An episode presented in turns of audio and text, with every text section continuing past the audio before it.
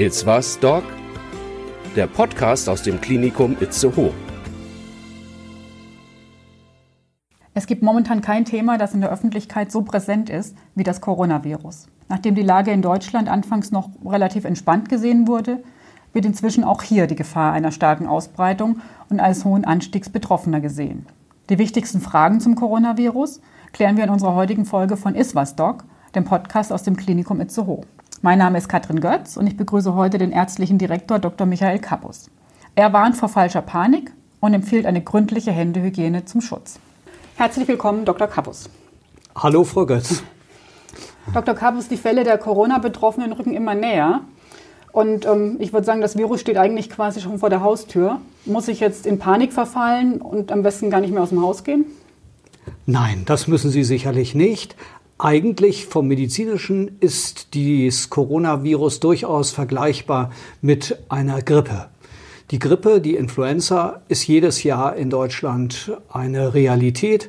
Wir haben allein seit Anfang des Jahres über 1500 Grippekranke in Schleswig-Holstein, sodass wir an Infektionspatienten gewöhnt sind im Krankenhaus und auch die Menschen draußen ja Infektionen kennen.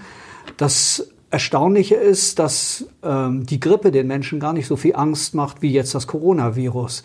Vielleicht liegt es daran, dass man gegen Grippe impfen kann. Bei Corona, das ist ja überhaupt erst seit Ende letzten Jahres bekannt, gibt es noch keine fassbare, sichere therapeutische Möglichkeit. Und wie kann ich mich dann davor schützen? Sie können sich dagegen schützen, letztlich genauso wie Sie das bei einem, äh, in einer Grippesaison tun sollten. Das heißt, man sollte im Gespräch mit Menschen einen Abstand von ein bis zwei Metern halten. Wenn Sie das vielleicht mal gesehen haben im Theater oder im Gegenlicht, versprühen wir alle einen äh, großen äh, Haufen von Tröpfchen, in dem wir reden. Und äh, diese Tröpfchen können ein Virus enthalten und können damit eine Infektion äh, weiter verbreiten. Außerdem äh, ist es wichtig, dass wenn wir zum Beispiel husten oder niesen, dann würden wir diese Tröpfchen besonders im hohen Maße ausstoßen, dass wir das in die Armbeuge tun. Oder jeder sollte eine Packung Papiertaschentücher dabei haben und in äh, das Papiertaschentuch äh, husten oder niesen, das danach natürlich auch weggeschmissen werden muss. Außerdem etwas, was ganz wichtig ist, dass man sich regelmäßig und konsequent die Hände wäscht. Die meisten Menschen wissen nicht ganz genau, wie man das richtig macht. Der Daumen wird oft vergessen. Den muss man richtig nochmal extra waschen. Und äh, im Zweifelsfall kann man sich natürlich auch die Hände desinfizieren. Das haben wir zum Beispiel im Klinikum an jedem Eingang für äh, Menschen, die das Klinikum besuchen, dass sie sich vor Betreten des Hauses die Hände desinfizieren können. Ich muss aber jetzt nicht solche Atemmasken aufsetzen oder Handschuhe anziehen. Nein. Im Moment haben wir ja Gott sei Dank in Schleswig-Holstein noch keinen nachgewiesenen Corona-Fall. Das kann sich natürlich stündlich oder täglich ändern. Aber die Wahrscheinlichkeit im Moment, sich mit Corona zu infizieren bei den Menschen, die hier in Schleswig-Holstein leben, ist sehr unwahrscheinlich. Aber das kann sich, wie man das ja in den letzten Tagen mit Italien erlebt hat, durchaus in kürzerer Zeit verändern. Falls ich mich infiziere, wie merke ich das denn? Also wie äußert sich die Erkrankung?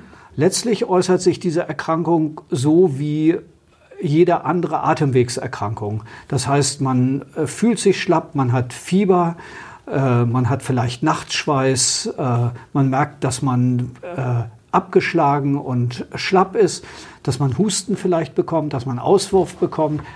Das sind keine spezifischen Symptome, wie man das nennt, für eine spezielle Erkrankung, sondern trifft im Grunde für alle Atemwegserkrankungen zu. Und wenn ich solche Symptome jetzt bei mir feststelle, was mache ich dann? Der wesentliche Punkt ist, dass man dann natürlich sich von einem Arzt äh, untersuchen lässt. Und ähm, bei Menschen, die den, äh, bei denen zum Beispiel ein Corona-Verdacht bestehen könnte, das wären zum Beispiel Menschen, die in einem sogenannten Risikogebiet sich aufgehalten haben, diese Risikogebiete werden von der Weltgesundheitsorganisation ausgewiesen. Das sind zum Teil, äh, zurzeit zum Beispiel natürlich China große Bereiche, dann zum Beispiel Südkorea, aber auch die sogenannten roten Zonen in Italien. Wenn man sich in diesen Zonen aufgehalten hat, dann und danach eine solche Symptomatik entwickelt, dann ist es gerechtfertigt, ähm, darauf zu untersuchen. Die andere Möglichkeit ist, dass man Menschen nahe getroffen hat, die zum Beispiel äh, in Norditalien jetzt im Urlaub waren oder die in China im Urlaub waren, die kommen wieder oder auf Geschäftsreise gewesen sind, die wiederkommen und die möglicherweise einen infiziert haben könnten. Also sollte man dann sich untersuchen lassen und bei diesen Menschen ist es so, dass äh, von den Gesundheitsämtern Abstriche entnommen werden, Rachen und Nase. Dann wird eine bestimmte Untersuchung durchgeführt, die nachweisen kann, ob man die Träger dieses Virus ist. Und wenn man das ist, dann äh, erfolgen weitere Maßnahmen.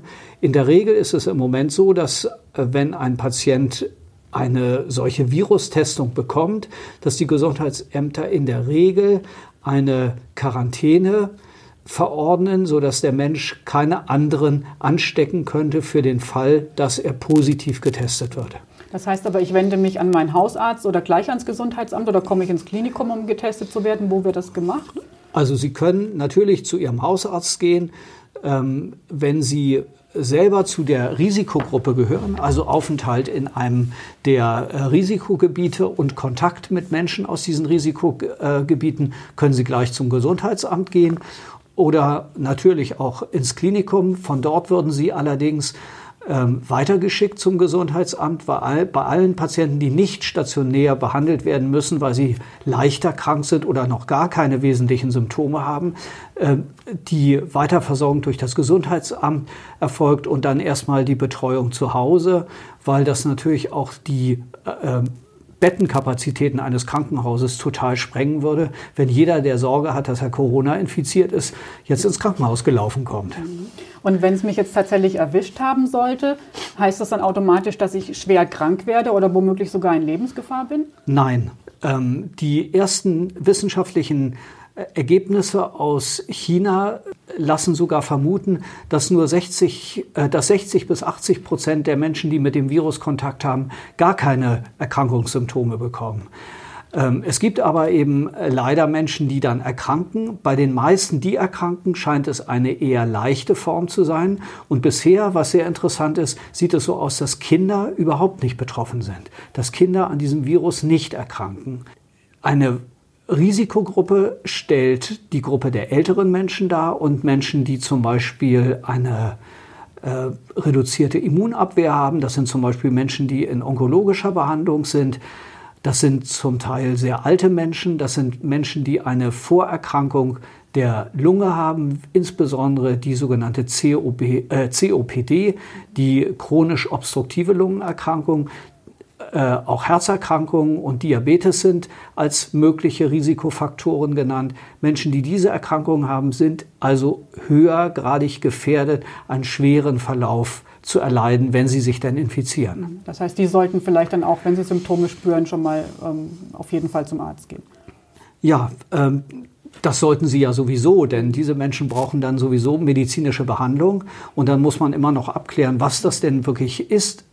Aber wenn diese Symptome im Moment auftreten, äh, ist es zunächst höchst unwahrscheinlich, dass das eine Coronavirus-Infektion ist, denn die Zahl der Infizierten in Deutschland ist so gering, dass man im Moment noch nicht davon ausgehen kann, dass das Virus wirklich in so breiter Form gestreut ist. Und Sie hatten vorhin selbst schon die Grippeimpfung erwähnt. Schützt sie nur direkt bei Grippe oder kann das vielleicht hier auch sich positiv auswirken? Nein, die Influenza-Impfung ähm, schützt vor Influenza, also vor dem Grippevirus, aber nicht vor dem Coronavirus. Aber es sind eben auch Fälle bekannt, wo Menschen Läuse und Flöhe haben.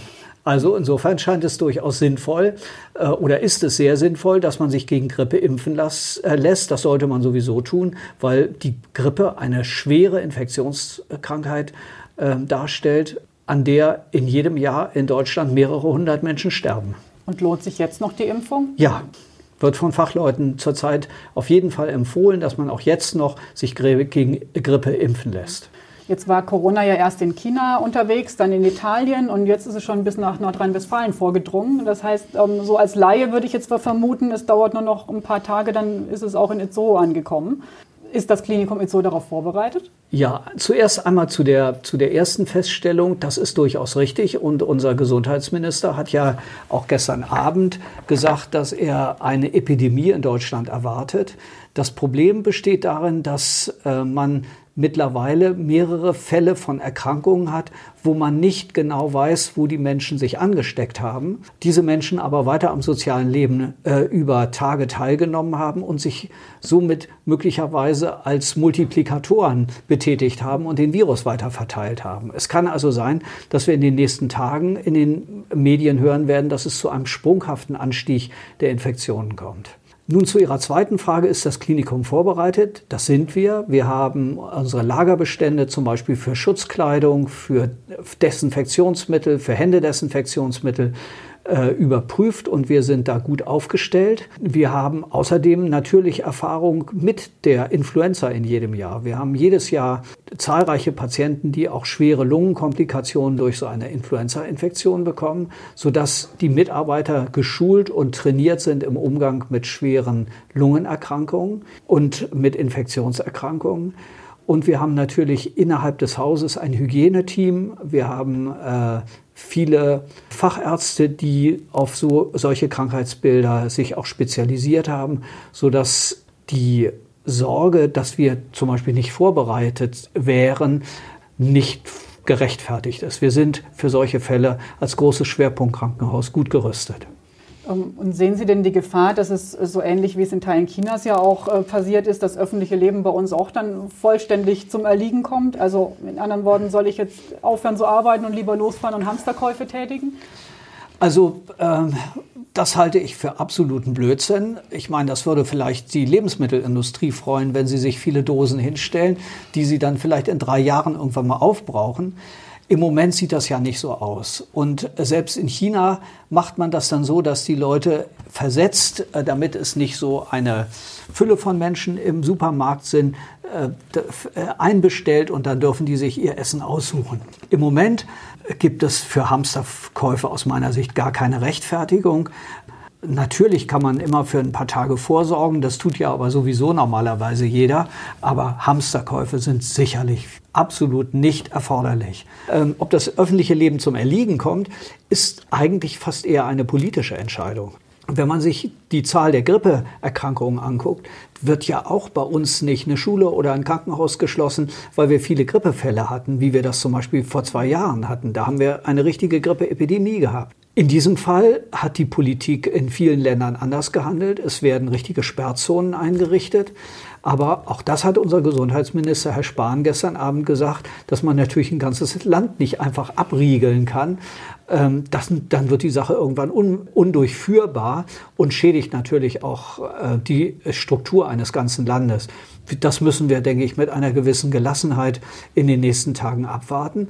Und eines können wir vielleicht auch in diesem Corona-Fall mal lernen. Wir Menschen werden in den letzten Jahren natürlich auch durch mediale Berichterstattung, durch politische Informationen eigentlich immer dahin gedrängt, dass wenn etwas irgendwie nicht funktioniert, dass immer ein Schuldiger gesucht wird. Den haben wir in diesem Fall nicht. Da kommt ein Virus, der uns Menschen bedroht, der ist schuld. Und es ist vielleicht so, dass wir Menschen in so einem Zustand mal erkennen können, dass wir tatsächlich nicht alles regeln können, was wir normalerweise glauben. Und dass wir uns vielleicht auch mal und manchmal ein bisschen unserem Schicksal ergeben müssen. Dann sage ich vielen Dank für die Aufklärung, Dr. Kappus. Gerne. Und Sie, liebe Zuhörerinnen und Zuhörer, achten Sie auf Ihre Händehygiene und bleiben Sie ruhig und vor allem gesund, bis wir uns wieder hören bei Iswas Doc, dem Podcast aus dem Klinikum Itzehoe.